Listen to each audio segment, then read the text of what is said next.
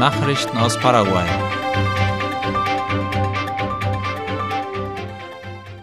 Eine Warnung vor herannahenden starken Gewittern ist aktiviert worden.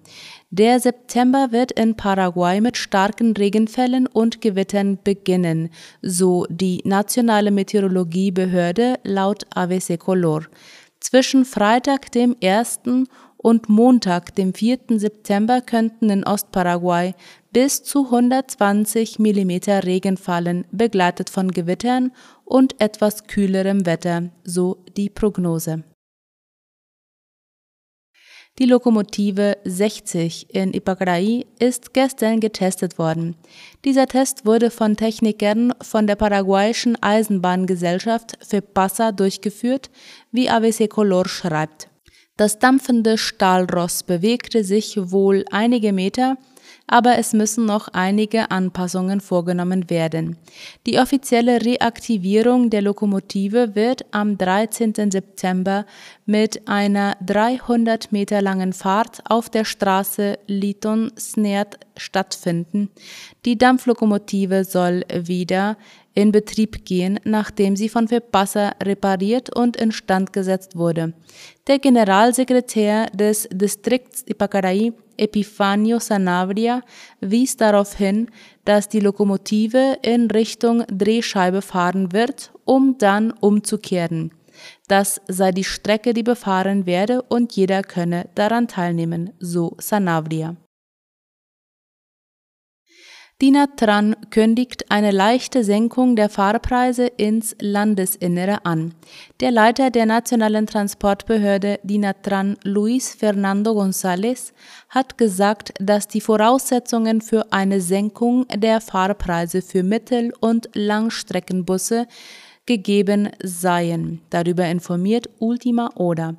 Nach der Senkung der Kraftstoffpreise hat die Dinatran diese Ankündigung gemacht. Kürzlich wurde von Seiten der staatlichen Rohölgesellschaft Petropar eine Preissenkung aller Kraftstoffe von etwa 600 Guaraníes vorgenommen.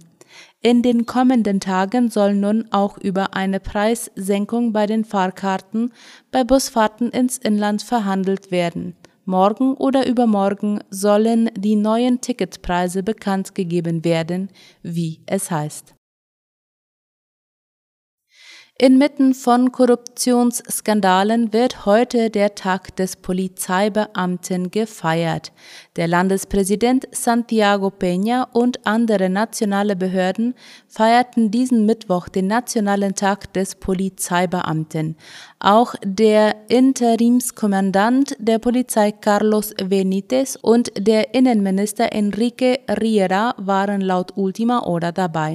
Gefeiert wurde in Luque auf dem Hof der Nationalen Polizeiakademie in Anwesenheit von Tausenden von uniformierten Beamten. Die Feierlichkeiten finden inmitten von Korruptionsskandalen und sogar Verbrechen statt, an denen Polizeibeamte beteiligt sein sollen. Gegen mehrere Beamte wird unter anderem wegen des Mordes an einem ehemaligen Schweizer Militäroffizier im Departement Paraguayri ermittelt, sowie wegen gewalttätiger Übergriffe in derselben Gegend, Entführungen und Erpressungen. Nachrichten aus aller Welt. Hurrikan Idalia erreicht Florida. Mit Windgeschwindigkeiten von bis zu 205 Kilometern pro Stunde ist Hurrikan Idalia heute Morgen an der US-Südküste auf Land getroffen. Das teilte das US-Hurrikanzentrum NHC laut der Deutschen Welle mit. Zwischenzeitlich war Idalia auf Hurrikanstärke 4 hochgestuft worden, schwächte sich dann aber wieder leicht ab. Die Experten warnen dennoch weiter vor meterhohen Sturmfluten, heftigem Wind und schweren Regenfällen. Das US-Hurrikanzentrum stufte Idalia als einen extrem gefährlichen Hurrikan ein. Infolge des Sturms waren nach Angaben eines Internetportals knapp 140.000 Haushalte ohne Strom.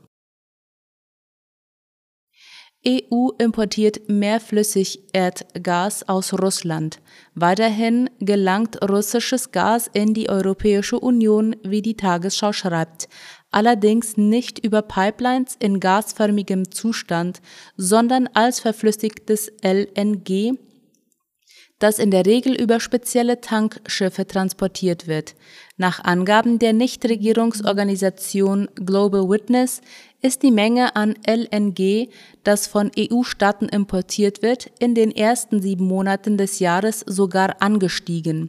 Danach haben EU-Staaten von Januar bis Juli insgesamt 22 Millionen Kubikmeter LNG aus Russland eingeführt, ein Anstieg um 40 Prozent gegenüber demselben Zeitraum im Jahr 2021.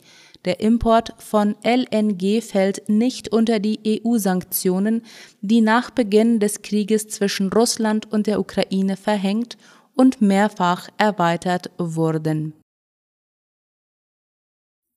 Indischer Rover registriert Schwefel auf dem Mond.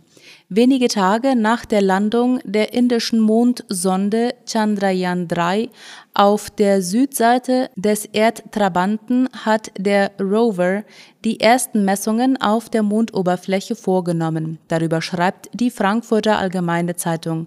Dabei konnte das sechsrädrige Gefährt das Vorkommen verschiedener Elemente auf dem Südpol nachweisen darunter Schwefel, Aluminium, Calcium, Chrom und Eisen. Mit in der Mondumlaufbahn stationierten Raumsonden sei ein solch klarer Nachweis bislang nicht möglich gewesen, teilte die indische Raumfahrtbehörde ISRO mit. Der sechsrädrige Rover soll zwei Wochen lang die bisher kaum untersuchte Region am Südpol des Mondes vermessen und Fotos sowie wissenschaftliche Daten übermitteln. Soweit die Nachrichten heute am Mittwoch. Auf Wiederhören.